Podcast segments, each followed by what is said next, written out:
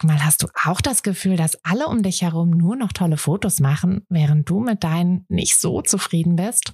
Haben die sich jetzt alle eine Profikamera gekauft oder wissen die etwas, was du nicht weißt? Ich glaube letzteres, denn hinter tollen Fotos steckt oft gar nicht das Mega-Equipment, sondern nur ein paar einfache Tricks. Und wenn du die kennst, dann gelingen dir sogar mit dem Handy tolle Aufnahmen. Also, wie sieht's aus? Soll ich dir diese Tricks verraten? Mache ich nämlich super gern. Melde dich gleich für meinen 0-Euro-Workshop Bessere Bilder an. Dazu suchst du dir unter fotografenschmiede.de slash workshop minus bessere minus Bilder einfach deinen Wunschtermin aus. Und dann gibt es ganz bald eine Person mehr, die auch nur noch tolle Fotos macht, nämlich dich. Also, wir sehen uns im Workshop.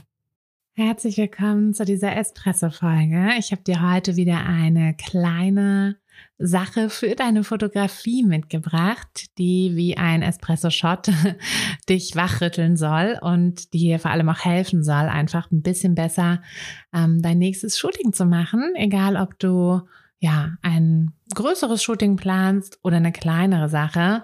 Es gibt eine Sache, die wirklich so wichtig ist und die wir aber gerne vergessen, weil wir uns so sehr auf alle anderen Sachen konzentrieren. Aber was ist die eine Sache, die du unbedingt bei deinem nächsten Shooting beachten solltest? Es ist, Trommelwirbel, der Hintergrund.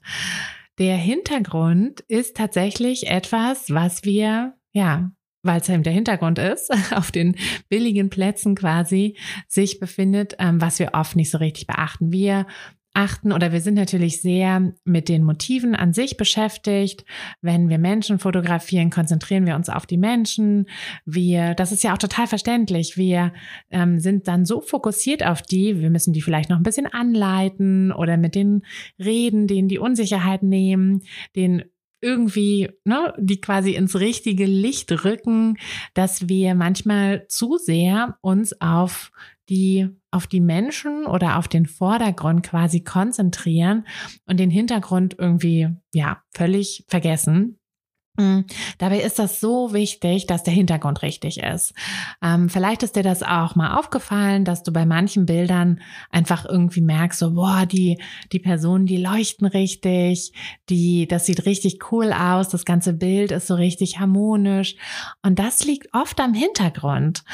Deshalb mein Tipp, also beziehungsweise das, was ich tatsächlich immer versuche, ist, dass ich mir einen ruhigen und einen etwas dunkleren Hintergrund aussuche.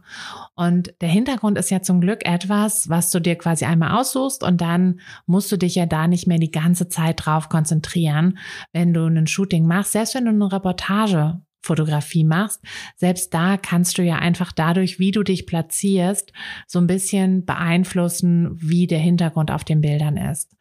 Mm, genau, und da einfach einen möglichst dunklen und ruhigen Hintergrund wählen. Denn wenn du einen sehr, sehr hellen Hintergrund wählst, dann ist es einmal für deine Kamera ein bisschen schwierig, weil meistens ist es so, dass sie dann deinen Vordergrund, also die Person, so ein bisschen so ein bisschen unterbelichten wird, ähm, je nachdem, welche Einstellung du auch bei deiner Kamera gewählt hast. Aber oft ist es eben so, dass wir, dass wir da ein bisschen die falsche Einstellung wählen und dass wir da dann einfach ähm, ja eher so eine Gesamthelligkeit des Bildes ähm, der Kamera vorgeben und die dann, um diese Gesamthelligkeit zu erreichen ähm, und den Hintergrund eben nicht komplett überzubelichten, dafür sorgt, dass die Personen, die du ja eigentlich im Fokus hast, dass die halt so ein bisschen unterbelichtet sind.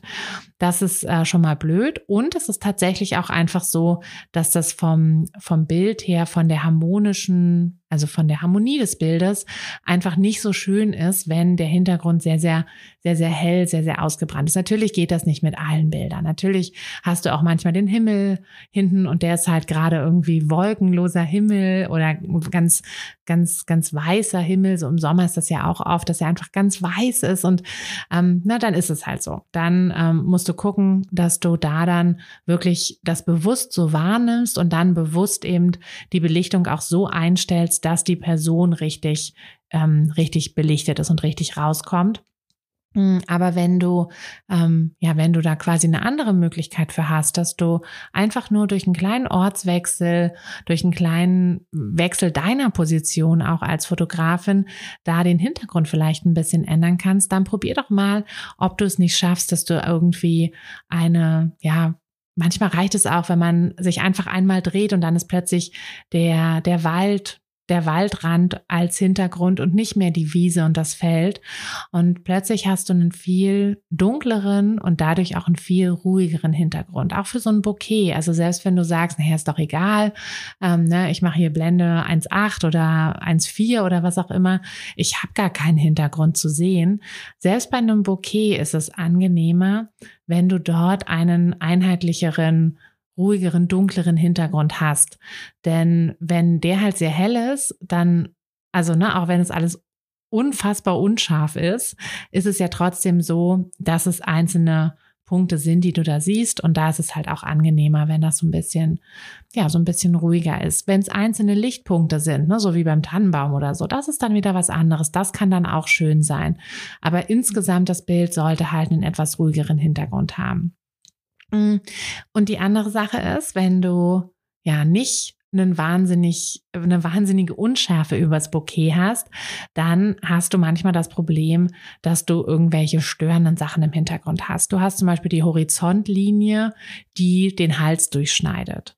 Oder du hast irgendeinen Ast oder einen Baum oder einen Laternenpfahl oder irgendwas, was hinten aus den Personen quasi rauswächst.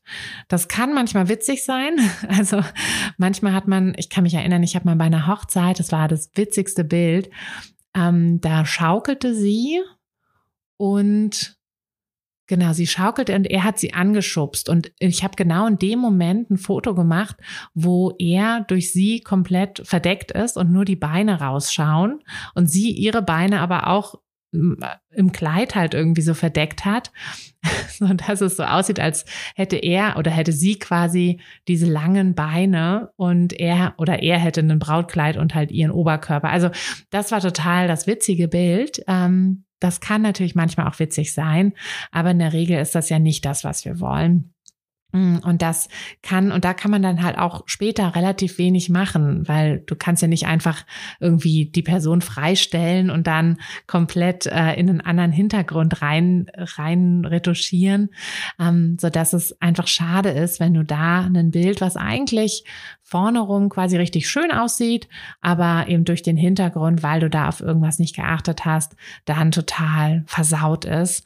Und deshalb wäre es mein großer, also meine, mein großer Tipp oder kleiner Tipp ist es ja eigentlich nur, aber mit großer Wirkung, dass du wirklich immer auf den Hintergrund achtest und du wirst sehen, dass du dadurch einfach schon, ja, viel, viel bessere Bilder machst. Wenn du jetzt noch mehr solcher Tipps möchtest, die du halt auch super schnell umsetzen kannst, dann komm nächste Woche Dienstag in den Workshop 20 Uhr. Das Thema ist einfach bessere Bilder machen. Da kriegst du dann einen Haufen solcher Tipps wie heute, die du wirklich einfach und schnell umsetzen kannst, die aber eine Riesenwirkung bei deinen Bildern haben, die dafür sorgen, dass du mehr Unschärfe hast, einen besseren Bildaufbau, dass du mit dem Licht besser klarkommst und dass deine Bilder einfach insgesamt viel, viel besser werden. Du kannst dich zu dem Workshop einfach für 0 Euro anmelden. Ähm, du musst einfach nur dem Link folgen in der Beschreibung vom Podcast, dann kommst du dahin. Nächste Woche, Dienstag, 5. Dezember, also ähm, der Tag, wo die Kinder hoffentlich die Schuhe geputzt haben oder du noch deine Schuhe geputzt hast. Ähm, nach dem Schuhputzen quasi um 20 Uhr geht's los. Wenn du nicht live dabei sein kannst, weil du jetzt schon sagst, boah, so früh gehen meine Kinder nicht schlafen oder ich habe noch irgendwie was anderes, dann melde dich trotzdem an, denn du kriegst dann die Aufzeichnung zugeschickt. Aber die kriegst du halt nur zugeschickt, wenn du angemeldet warst. Sonst, ja, wüsste ich ja nicht, wo ich sie hinschicken soll. Ähm, genau. Also wenn dich das Thema interessiert und du gerne ein paar kleine Tipps haben möchtest, wie du ja, die große Wirkung haben und wie du eben deine Bilder einfach besser machen kannst, dann sei mit dabei. Dann siehst du mich auch mal und ich kann dir vor allem auch Bilder zeigen. Ich habe ganz viele, ganz viele Beispielsbilder wie du Dinge besser umsetzen kannst. Also etwas, was ich dir hier im Podcast ja leider immer nicht zeigen kann, wo ich immer darauf äh, beschränkt bin, dir die Sachen zu beschreiben. Und du siehst mich auch. Ich bin auch ja ähm, quasi live, äh, nicht nur meine Präsentation, sondern mich siehst du auch. Also wenn du das gerne möchtest und weil es live ist, eben kannst du auch deine Fragen direkt stellen. Deshalb, also ich freue mich, wenn du dabei bist und ja, wünsche dir jetzt erstmal eine schöne Restwoche und bis nächste Woche dann, deine Tina. Hey du, Fotografin, hast du dich schon auf die Warteliste für die nächste Business-Kursklasse gesetzt? Nein?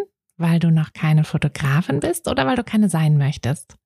Weißt du, was ich glaube? Dass du schon viel weiter bist, als du vielleicht denkst und dass du nur noch etwas Hilfe bei den konkreten Schritten in dein Fotobusiness brauchst und jemanden, der dich unterstützt und dir bei Fragen und Problemen weiterhilft. Genau das also, was du im Businesskurs bekommst. Deshalb setz dich am besten gleich auf die Warteliste unter fotografenschmiede.de slash business-kurs. Und dann verwandeln wir bald gemeinsam dein Herzklopfen für die Fotografie in dein Herzensbusiness. Denn dafür bist du doch hier, oder?